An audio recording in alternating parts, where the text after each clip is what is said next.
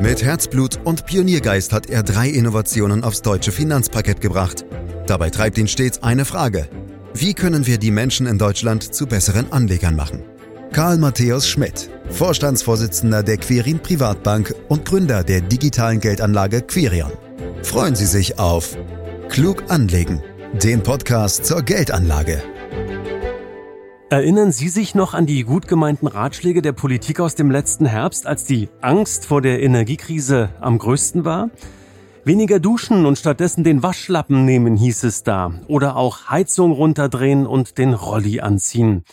Tja, und oft stehen auch die Steak-Fans, Autofahrer oder die Fernreisenden in der Kritik. Frei nach dem umstrittenen Motto Verzicht rettet die Welt lautet dann die Forderung weniger Fleisch, weniger PS und weniger Reisen.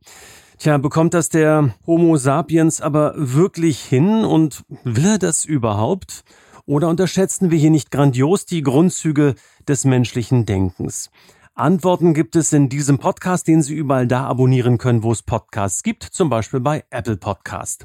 Fragen an Karl Matthäus Schmidt, Vorstandsvorsitzender der Quirin Privatbank AG und Gründer der digitalen Geldanlage Quirion. Hallo Karl. Hallo Andreas. Wann hast du denn das letzte Mal freiwillig auf etwas verzichtet und vor allem auf was hast du verzichtet? Oh weh, ich habe schon befürchtet, dass du diese Frage gleich am Anfang stellst. Also tatsächlich fliege ich in der letzten Zeit weniger als vorher. Das hat natürlich was mit äh, nachhaltigen Gesichtspunkten zu tun, aber wenn ich ehrlich bin, auch was mit dem neuen Flughafen BER. Tegel war einfach viel praktischer, Andreas. Deine Ehrlichkeit ehrt dich, Karl. Verzicht wird ja mittlerweile an vielen Stellen gepredigt. Also falle ich jetzt einfach mal, wenn ich darf, mit der Tür ins Haus. Führt uns Verzicht nun wirklich in eine bessere Welt oder anders formuliert, kann Verzicht die Welt retten? Boah, du steigst da wirklich gleich ganz groß ein, Andreas. Vor allem, vor was willst du die Welt genau retten? Ich fürchte, da gehen die Probleme schon los. Vermutlich hat jeder eine andere Vorstellung, wo Rettungsbedarf liegt. Aber du meinst sicher die Umweltverschmutzung und die Klimaveränderung. Ich glaube nicht, dass uns Verzicht in dieser Hinsicht groß weiterbringt, und zwar aus zwei Gründen. Erstens wird die Bevölkerung nicht mitmachen, wenn sie auf zu viel verzichten soll. Und wenn das noch womöglich von oben verordnet wird, puh, ja, wohin das führt, das haben wir ja zum Beispiel bei den letzten Landtagswahlen in Hessen und Bayern gesehen. Und zweitens wäre der Effekt viel zu gering. Wir reden ja hier nicht über ein paar Kleinigkeiten wenn man mit Verzicht wirklich was bewegen will, dann geht das auch in den Industriestaaten an die wirtschaftliche Substanz. Und der Wohlstand wäre ernsthaft gefährdet. Wie gesagt, ich glaube, dann würden die Menschen auf die Barrikaden gehen.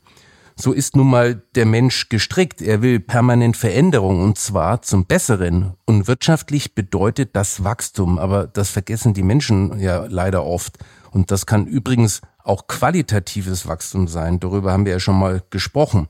Wenn du den Leuten das nehmen willst, dann musst du die Demokratie abschaffen und eine Umweltautokratie einführen.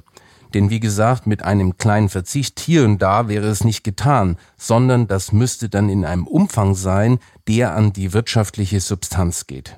Ja, aber wenn sich alle zurücknehmen, dann hat es doch einen schlagenden Effekt, Karl. Denk doch nur mal an Corona. Ich glaube, da waren sogar Delfine in Venedig wieder in den Buchten zu sehen. Also sprich, bei der Umwelt hat man es doch schon gesehen. Natürlich ist es so, dass wir die Überlastung der Erde deutlich reduzieren könnten, wenn die Menschen ihren Ressourcenverbrauch zurückfahren würden. Weniger Konsum und vor allem weniger Verschwendung bedeuten ja auch weniger Verbrauch von Rohstoffen, Energie und Wasser. Aber wenn Verzicht die große Rettung sein soll, dann würde es dafür einfach zu große Schritte brauchen, um auch wirklich etwas zu bewegen.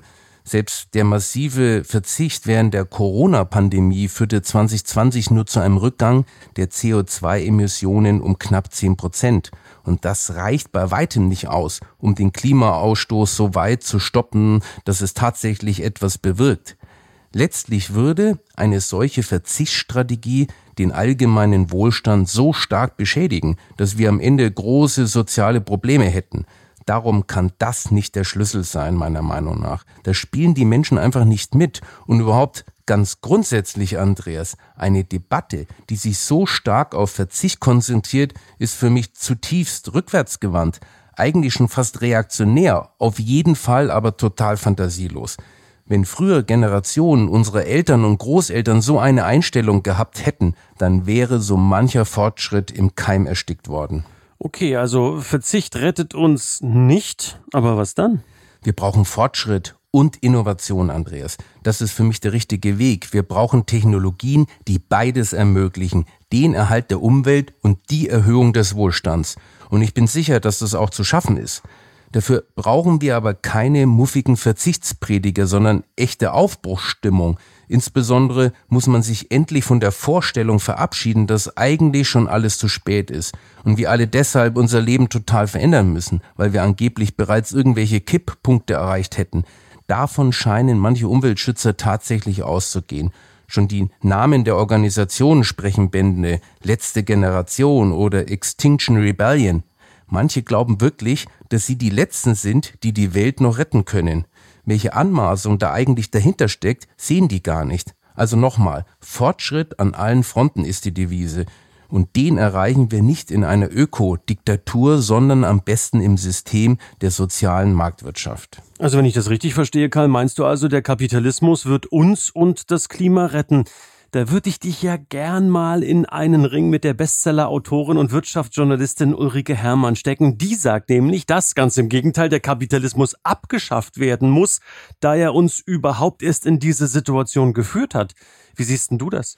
Da sprichst du eine uralte Debatte an, Andreas, die nur aktuell wieder hochkocht. Auf der einen Seite sind die, die sagen, der Kapitalismus ist die Ursache aller Probleme und auf der anderen Seite die, für die er die Lösung ist. Und es wird dich nicht überraschen, dass ich zu letzteren gehöre.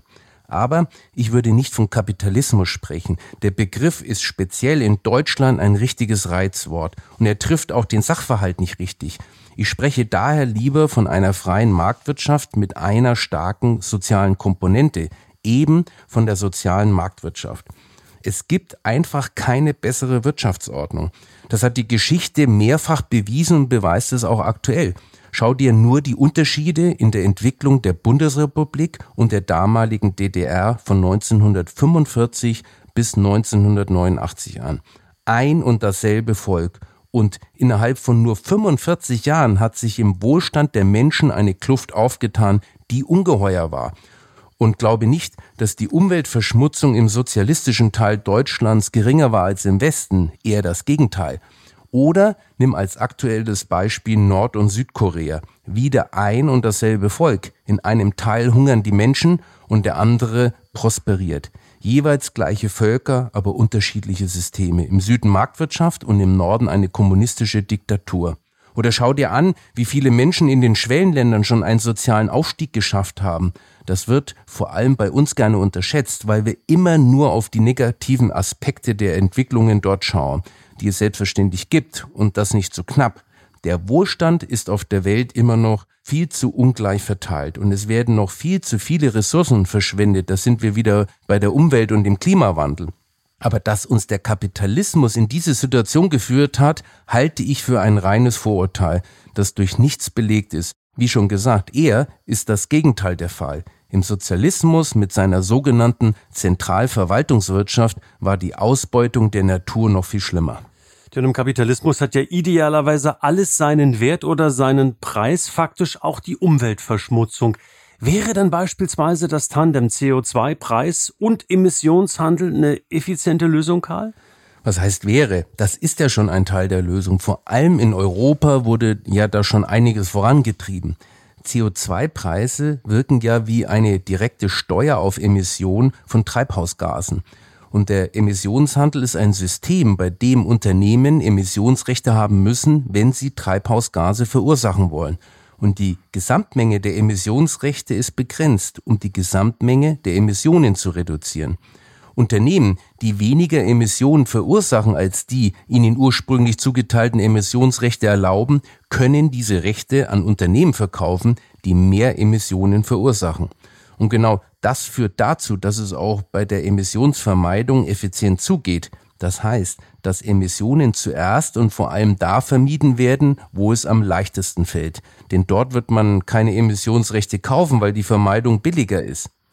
Ich habe oft den Eindruck, dass speziell dieser Effizienzaspekt des Emissionshandels von vielen Umweltschützern nicht verstanden oder völlig unterschätzt wird.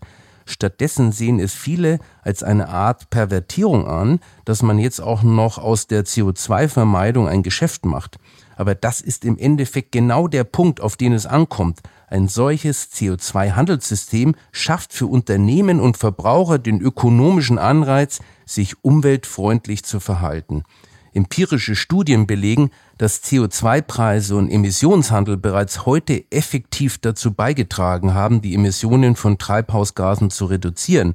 Und in diesem System steckt noch viel Potenzial, vor allem wenn es weltweit ausgedehnt wird. Als erstes müssten natürlich die USA und China mitmachen. Ja dann, lass uns doch aus dem Klimaschutz ein richtiges Geschäftsmodell machen, Karl, sozusagen ein Jahrhundertgeschäftsmodell. Wie könnte das gehen? Geschäftsmodell ist in Deutschland ja schon fast ein Unwort, Andreas. Und Geld verdienen mit einer guten Sache wird als irgendwie unanständig angesehen.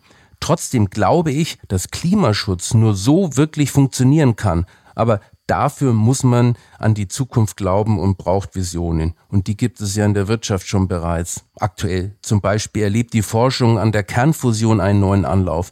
Neben der öffentlichen Förderung fließen Milliarden an privaten Geldern in die entsprechende Forschung.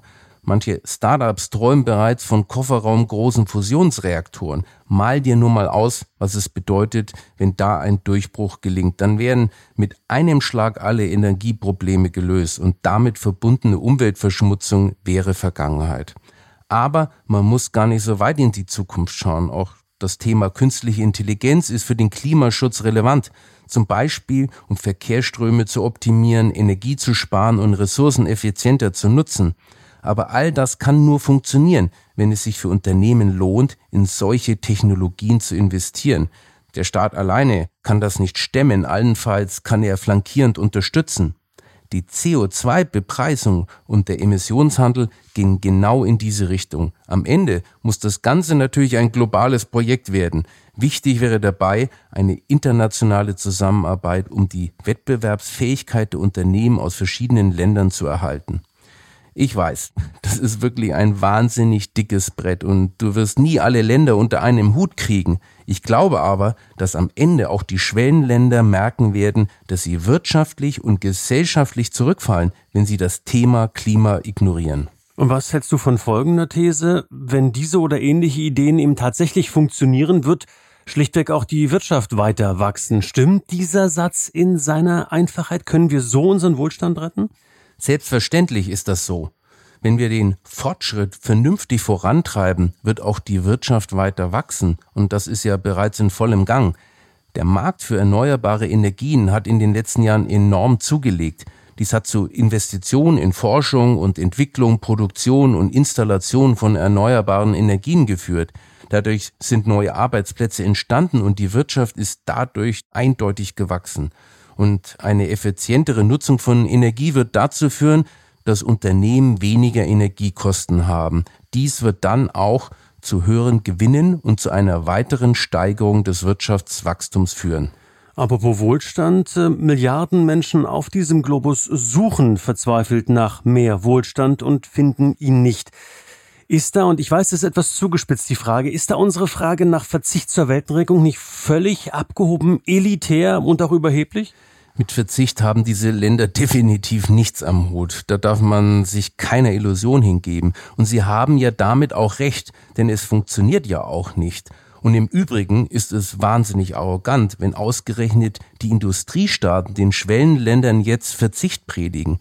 Wenn wir also die Verzichtsdebatte und den ganzen Moralismus weglassen, dann sind auch Entwicklungs- und Schwellenländer für das Thema Umwelt offen. Der fehlende Umweltschutz ist ja zum Beispiel auch in China ein Problem und das wird auch in anderen Regionen noch deutlich spürbarer werden. Auch da wird der Handlungsdruck immer größer. Also da bleibt noch wirklich viel zu tun und auch wenn vieles noch im Fluss ist, Karl, und wir vieles natürlich auch heute noch nicht wissen, können wir dennoch optimistisch sein? Können wir optimistisch sein, die passenden Lösungen auch für künftige Herausforderungen zu finden? Ja, Andreas, im Gegensatz zu vielen Untergangspropheten glaube ich, dass wir insgesamt optimistisch sein können. Die Menschheit hat in der Vergangenheit schon riesige Herausforderungen gemeistert. Sie hat Krankheiten besiegt, Kriege beendet und Hungersnöte bekämpft. Die Technologien und das Wissen, um auch den Klimawandel zu bekämpfen, sind ja vorhanden, es geht ja voran. Immer mehr Menschen und Unternehmen nehmen die Probleme ernst und arbeiten an Lösungen. Und es wird sich zeigen, dass das eben nicht im Widerspruch zu einer vernünftigen Wachstumsphilosophie steht. Selbst der Club of Rome, der noch vor 50 Jahren die Grenzen des Wachstums beschworen hat, sieht das mittlerweile anders. In seinem aktuellen Bericht stellt er die Wachstumsperspektive und nicht den Verzicht in den Mittelpunkt. Das spricht, glaube ich, für sich. Okay, spannendes Thema. Ich denke, das werden wir noch ein paar Mal hm, sehen und auch hören und auch ausdiskutieren müssen, weil in der Tat vieles, wie schon erwähnt, im Fluss ist, Karl. Und das bringt mich zur letzten Frage. Auf was wirst du demnächst verzichten? Also ich hoffe, ich kann auf schlechte Laune verzichten. Da müssen mich meine Kinder und meine Mitarbeiter nicht ärgern. Also hier gelingt es dir schon mal ganz gut. Also ich höre dich hier sehr oft lachen oder zumindest lächeln im Podcast. Da haben wir also schon mal einen Punkt gemacht. Dankeschön, Karl Matthäus Schmidt, für den Podcast Kann Verzicht die Welt retten? In der Tat wirklich eine spannende Frage. Meine Damen, meine Herren, diesen Podcast können Sie gern abonnieren, um keine Folge zu verpassen. Sie können uns bewerten, uns weiterempfehlen. Sie können uns Fragen stellen unter podcast.quirinprivatbank.de und auch weitere Infos nachlesen auf der Internetseite www.quirinprivatbank.de. Für heute war's das und ich sage herzlichen Dank fürs Lauschen. Das war Klug anlegen der Podcast zur Geldanlage der Quirin Privatbank mit dem Vorstandsvorsitzenden Karl Matthäus Schmidt. Wir freuen uns über Ihre Rückmeldungen und Themenwünsche, die Sie uns gerne an podcast.querinprivatbank.de senden können. Die Quirin Privatbank steht für echte Unabhängigkeit, da sie auf Provisionen und hauseigene Produkte verzichtet. Das innovative Anlagekonzept Marktmeinung Wissen beruht auf bewährten Erkenntnissen der Finanzmarktforschung und investiert frei von Prognosen in den weltweiten Kapitalmarkt. Die Bank unterstützt interessierte Anleger bei der Altersvorsorge und dem langfristigen Vermögensaufbau. Mehr Informationen erhalten Sie unter querinprivatbank.de.